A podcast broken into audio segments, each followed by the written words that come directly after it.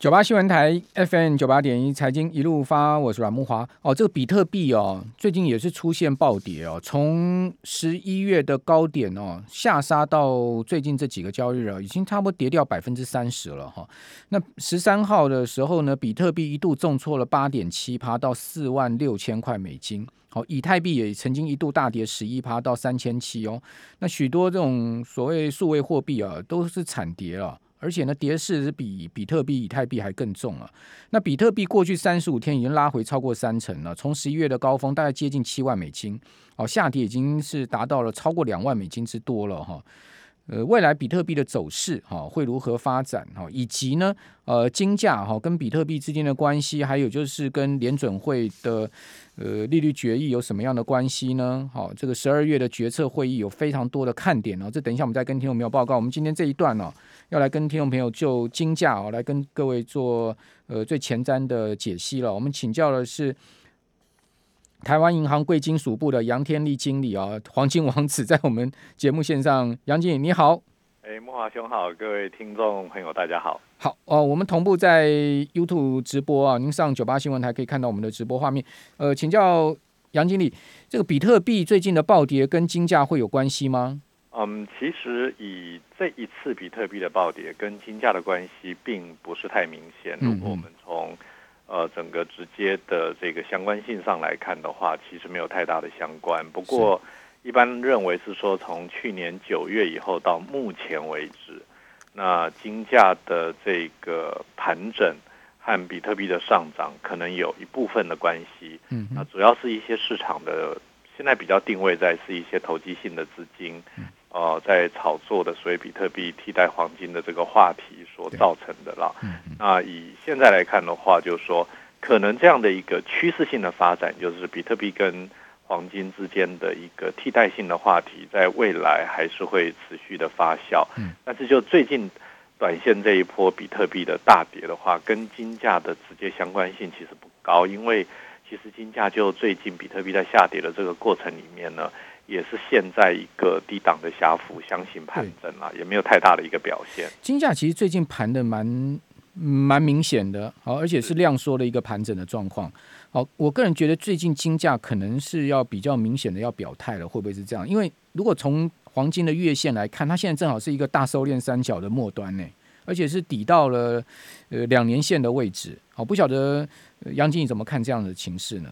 的确，我我想您的观察是还蛮正确的啦。就是说，如果我们以金价最近的走势，因为今年都可以说它是在一个大的区间整理。对。但是如果从一个形态上来讲的话，从今年的大概五六月的这个高点，还有呃去年哦，应该讲今年五六月高点跟今年大概在。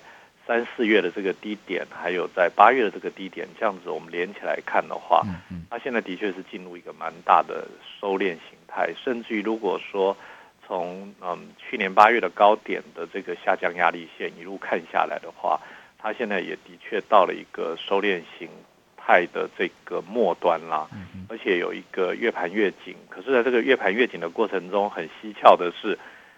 看交易量，无论是现货市场或期货市场，交易量都有一个量缩的情况。对，可是指标都在持续的改善。嗯，那也发现到，就是说，它下档的支撑越来越好，就是甚至于避险基金出手，它都跌不下去。嗯、那其实最最近两次的下跌，中间都有看到避险基金的影子。嗯，但是金价还是没有打下去。您的意思是说，避险基金卖出？对，避险基金卖出，我们在这最近两次下跌都有看到避险基金出手，甚至于有看到他们在啊放一些消息，像上一次有放了一些联准会缩表的消息。对，那故意想把金价打下去就对。对，甚至于还放了这个，就是有关于鲍威尔绪论跟布兰纳德两个人所谓鸽派鹰派之争的这些话题。是，但是。真的都没有把金价打下去。不过在这个过程中，金价最大的问题都在于量出不来。嗯，那这个反而是它现在呃接近了一个所谓盘整，特别是收敛形态的尾端。嗯，要表态的时候，我觉得是金价比较麻烦的地方。甚至于像最近短线的比特币大跌，对啊，股市有一些震荡，但是呃黄金的这个交易量，特别在期货这边的量出不来。嗯，的确是它要往上攻啊。呃相当不容易的一个地方。嗯，等于量还没有表态就对了。是量没有，我们现在应该从量从两个角度看，因为金价真的要往上走，尤其是明显往上走的话，主要看的是交易市场的量。嗯，那交易市场量，不管是我们看到现货市场的交易量、ETF 的交易量，嗯，或者是期货的交易量，那以现在整体来说的话，这部分的量都没有出来。嗯，啊，当然基本面是好的，我们看到基本面一直在改善，但是看交易市场的话。ETF 的持有的黄金的数量其实还在减少当中。那么期货市场虽然未平仓合约是处在一个还算健康，就是没有没有很明显的掉到之前像那种十六万、十七万口的这种未平仓合约，都还能够维持在一个相对好一点的未平仓合约，但是成交量那么上上下下不够大。那再加上我们看到呃，在伦敦这边现货市场的交易量。相对而言也还不够，所以这个都是呃，它目前但是技术指标是改善的，是那在形态上是有机会的，那就看量什么时候会出来。量没出来，恐怕是多方信心还不够足够吧？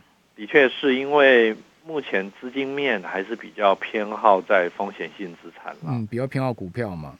的确是，那不管在美国或在其他的地区，我们看到的。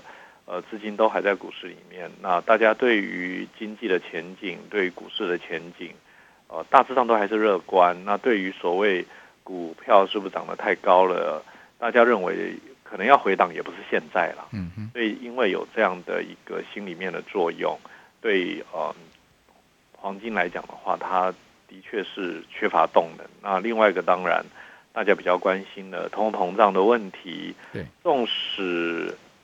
呃，Fed 最近有比较松口，对于对于那个所谓通膨只是一个短期或暂时现象，Fed 有稍微松口了，但是大家对于通膨还是认为它不会，好像资金面认为它不会太严重，也不会太久，所以钱大概还回不到黄金这边来。那然后当有讨论到这个话题，会不会回到黄金来啊，规避这个通膨风险的时候？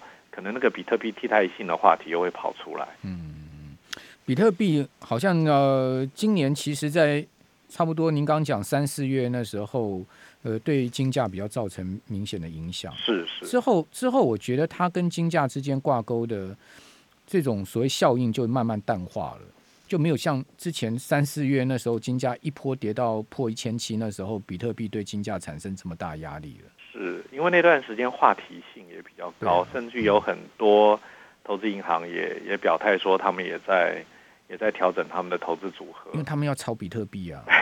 是那那时候上半年就一波人开始就是要大炒比特币在布局啊。对，那但现在我想这一波这波其实真的涨蛮多的啦，所以我想这个获利了结卖压大概也让它下来。那至于说等到我们不太确定，现在有很多人预测说，一直往明年看，对通膨的情况可能会越来越严重。嗯嗯。那到那个时候，呃，到底比特币能不能在通膨的情况下来，呃，对黄金产生一定的替代性，可能会看得更清楚了。那现在市场讨论还是会比较围绕在，就是说，其实比特币它并不是真的是一种货币，它还是一种金融资产。对。那我们看到很多操作比特币的金融机构。当然不可能把它账列在货币啦，对，它还是一种金融性资产，而且是一种相对风险比较高的这个资产啦。所以，如果以这样的一个看法的话，它可能只能当做他们投资的一个选项，而且可能还不会成为主力。那这样子能不能在呃万一真的发生通膨，不管是所谓的严重的通膨或者停滞性通膨的情况下，它能够发挥那个效果？以现在来看，可能还会被质疑。嗯嗯嗯，那反正呃，在六万美金到七万美金之之间，有一大堆盘子去接比特币，当然这些大咖就抛出来了嘛。呵呵，这个应该都是市场的呃一个必定的宿命嘛。好，那不管怎么讲，我想金价有一个天敌，就是美国联准会的升息。好，所以市场缺乏信心，多头缺乏信心，恐怕也是因为大家担心联准会提前升息这些因素吧。不晓得呃，经理怎么看呢？嗯，其实对联准会升息这件事情，我们在某个程度上，如果以黄金市场的眼光来看啊，甚至于是期待它早点升息。嗯，因为根据过去历史上的一些经验，也就是说，如果 Fed 升息，对，它提早，那市市场会认为说，那好像是在认证真的有通膨。所以，但是呢，在他认证，在他没有升以前呢，嗯，它就会变成市场的一个话题。对，比如说前一阵子讨论缩表，那时候金价也是真的表现的很差。对，那但是等到真正缩表之后，嗯，我们就发现到，哎，十一月金价还涨了一波。对，那现在在讨论升息，升息这件事的影响可能会比缩表还要更大。嗯嗯，所以如果 Fed 他真的把这个升息的时程一直往前提，对，甚至于到最后就提到明年上半年升息的话，嗯嗯、那从黄金市场的角度就会说，哦，原来你之前讲通膨是暂时都是假的，嗯，现在你真的认为通膨严重了，那你必须要透过提前升息来处理这个问题的话，那根据过去的经验，如果 Fed 提早升息，而且升息的比较急、比较快。金价反而会涨，这个是呃，譬如说我们在二零零四、二零零五也曾经看到这个情况。是那呃，后来在呃，川普当选之后，二零一五年底、二零一六之后也看到类似的情况。嗯哼，所以反而从黄金市场的某一些呃比较偏好黄金的这个市场投资者，他们反而是很期待 Fed 能够早一点开始升息。是是，好，呃。我们看到，其实金价这个，您刚讲二零零五年，它其实年底的时候跌到一千块附近嘛。是。哦，那一千块附近，其实伴随着费的开始升息，它就一路涨了。是。哦，这个二零一六年，呃，其实金价就涨到一千三了，哦，一千三百七十几块，然后之后它就在这个高档盘整。好，大概就在这样的状况之下。好，那明年呢？如果费的真的要升息，好，什么时候升？这等下我们来请教杨杨经理。然后以及呢，呃，明年的金价会如何表？因为今年全年的金价到目前还是下跌的嘛。好，那但去年金价涨非常多，我记得去年应该涨两成吧。好，是非常好的一年。好，那明年会是如何？我们这边先休息一下。九八新闻台 FM 九八点一财经一路发，我是阮木华。好，这个刚。杨经有讲到说啊，这个联准会如果一旦升息哦，金价反倒有可能是利空出尽哦，会走上升坡。好，这其实从二零一五年到二零一八年，你也可以看到这样状况。因为二零一五年年底啊，联准会开始升息，一直升到二零一八年年底嘛。这一个升息的周期总共升了二百二十五个基点，好，升了九码。好，那这一个波段呢，呃，其实是。应该讲说，美国联准会升息周期最短啊，这个而且应该讲说升息幅度最小的一个周期啊。应该这样讲，以幅度来讲，确实它是最小了。好，这个两百二十五个基点就九呃九码。好，那那这样子的升息周期呢，你看到这。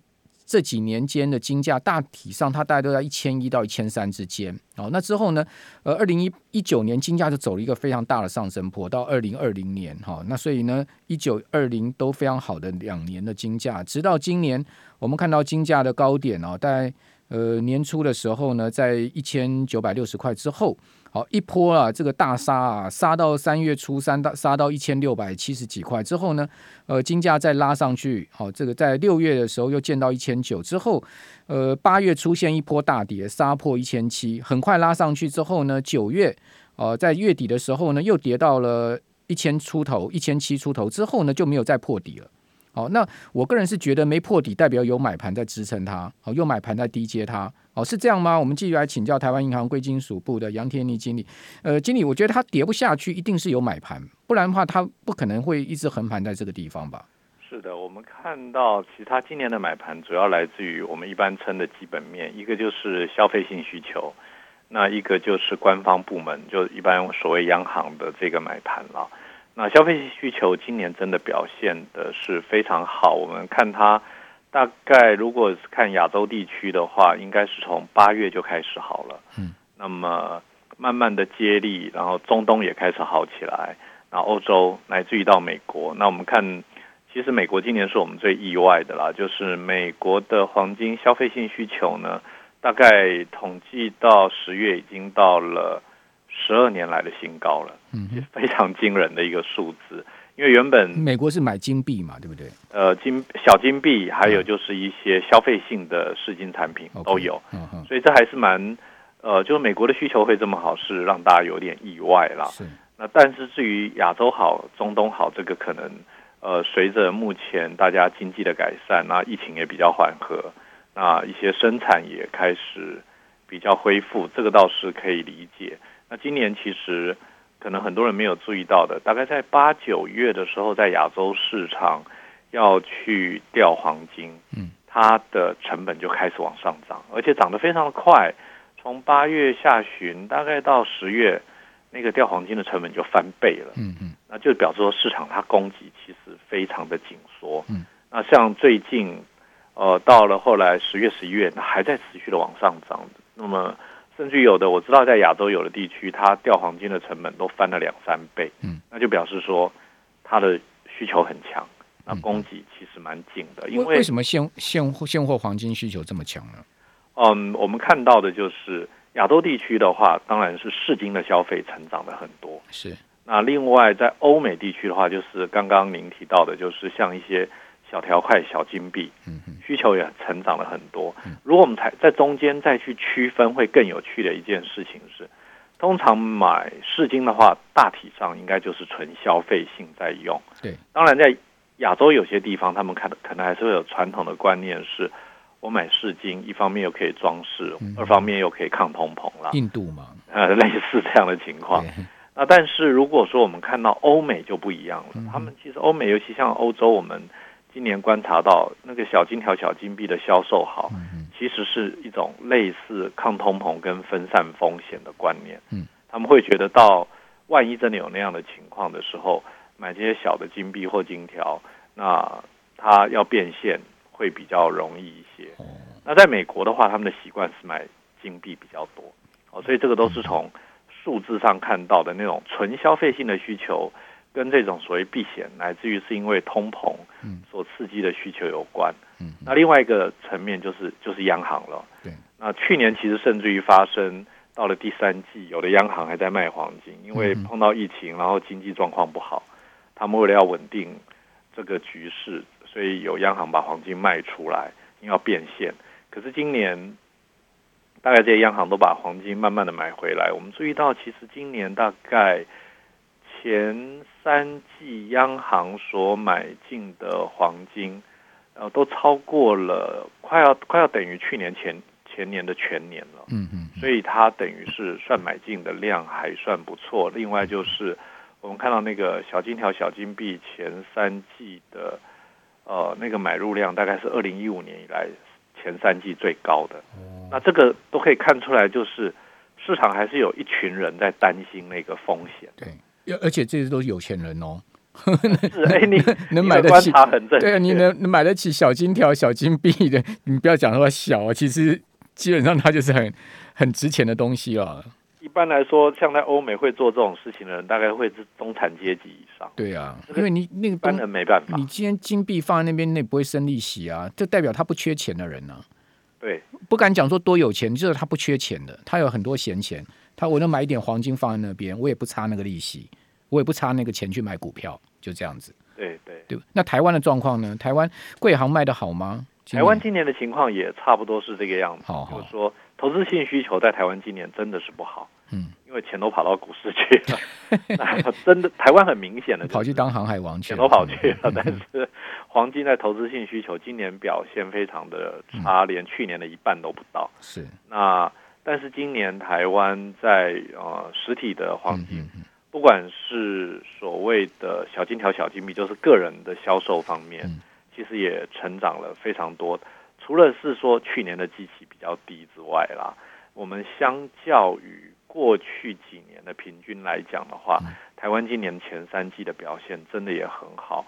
大概相较于过去五年来比的话，今年的前三季表现都是高的。那另外一个台湾，当然今年我想消费性需求，或者是因为出口畅旺等等的表现，台湾今年在那个所谓原料的需求也很好。台湾今年贵金属原料需求是非常好的一年了。所以这个可能也跟我们，因为这个可能跟出口啦，或者是经济半导体有关，有关。对，今年电子业这方面需求做靶材啊，一些原料的需求是。好，那贵行有缺缺货吗？哦、这点呢，其实台湾银行倒是还好，因为我们一向都是布局 对好几年的前瞻。OK，好，所以囤了不少就对了。好，那经理怎么看明年的展望？我们对明年来说的话，大致上的看法是这个样子。首先还是要先确定，就是大家对于通膨的一个看法。对，那通膨的情况其实对明年的影响是蛮大的。那现在我们只能说，从市场的一些讯息来看，虽然很多人都认为说通膨可能不会太久，也不会太严重，但从数据上来看的话，以目前的整个呃需求的成长来看，跟市场的资金来看，我们觉得。通膨它的确有可能还会再维持一段时间。嗯，那至于有没有可能是停滞型通膨，现在不敢说。嗯，哦，那这是第一点。第二点就看呃，Fed 对面对通膨的一些政策。如果就像刚刚提到的，如果 Fed 在明年上半年就真的升息的话，我们觉得金价反而可能会涨一大波。嗯嗯。那如果 Fed 是拖到明年第四季才升息，对，那金价可能还会盘整好一段时间，因为它的动能会不够。那您觉得呢？您个人估计呢？我觉得 Fed 在明年上半年升息的可能性相对还是没那么高，所以明年我们对于呃整个金价的看法是所谓的比较在一个保守性的乐观啦，就它会往上走。嗯那但是呢，如果说是 Fed 到第四季才升息的的话，那金价要创新高，所谓突破去年的二零七二大概很难。嗯但是如果在上半年就升息，就很有机会金价可以创新高。OK。好，所以呃，金价的最高点那个两千块钱以上，哦，这个明年可能不是那么容易突破，就对了。是的，要看看实际的。那回到一千九以上呢？回到一千九以上机会很大，我觉得明年应该上半年就看得到。那至少就解套啦，对不对？这两三年买到的人就解套啦。是的，啊，因为这两三年大概就是高点就在一千九到一千九百五十这个地方嘛。是的，好，所以至少可以解套，但呃，要要创。呃，二零二零年大概那时候差不多八月那时候的高点，二零七二美元，对对，二零七二美元，我看就是您刚讲，就是说比较没有那么容易。是，但如果更看更长期的话，说不定就可以突破了。是是，如果更长期，就还是会有机会。好，那最后一分钟，您会建议我们听众朋友怎么布局黄金的投资呢？各个区块。好的，我想如果说手上呃股票或风险性资产很多的话，我觉得现在可以用一个方法，因为它目前盘整期，就用定期定额的方式进去布局。好好。那还是用纸黄金吗？呃，我觉得黄金存折是一个蛮好的选择，或者是说现在还在盘整，如果这个盘整一直在这里一千八以下的话，要单笔布局，我觉得也算是一个不错的机会。单笔是不是看到大跌的时候进去买？大跌当然是好，但是因为这波跌下来之后，在这边好像又撑住了，嗯，所以而且底部有垫高的趋势，从八月到现在，所以呃，如果要再等更低，可能不太容易。好。不管 overall 看起来，杨经理对于金价的展望中长线啊，这个是相对乐观的哈。那明年呢，当然相对就是一个保守乐观了哈。这相关的呃，我们今天访谈的讯息就提供给我们所有听众朋友大家参考了。因为从黄金呃，不管期货现货的走势，我们也可以去联动到股市啊，或者说利率相关的面向啊，提供给大家参考。谢谢谢谢杨经理，谢谢。谢谢。